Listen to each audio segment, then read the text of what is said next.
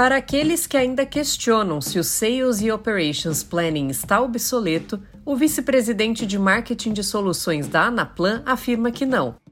Para Ivan Quesney, é necessário que as organizações adotem a abordagem mais profunda do planejamento conectado para que exista uma vantagem competitiva. Cenário Relevante o podcast da CIS.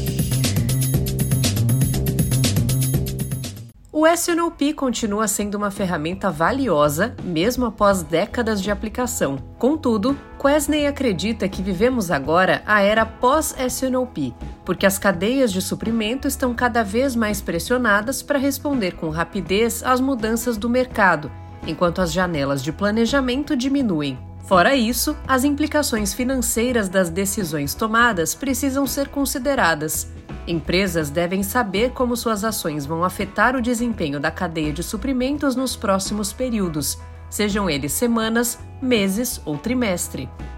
As companhias preferem adotar hoje uma abordagem dirigida pelos cenários.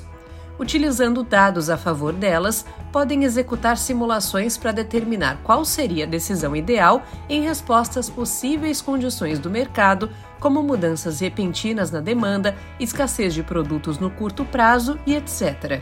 Esse recurso é excelente e pode ser um grande diferencial competitivo para as empresas, especialmente em um momento em que as margens são escassas e tomar decisões de forma rápida é crucial.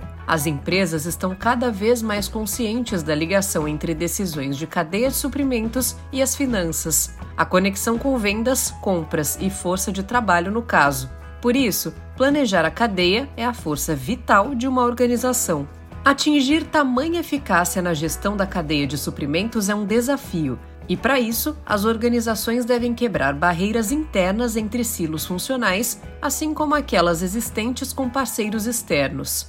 Planejar de forma conectada se torna fundamental. Dados transacionais e envio de arquivos não bastam mais.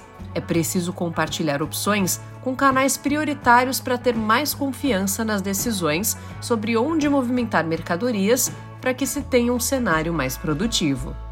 Continue acompanhando os conteúdos do Cenário Relevante, o podcast da CIS. Siga a CIS no LinkedIn e acesse o nosso site csprojetos.com. Até o próximo episódio!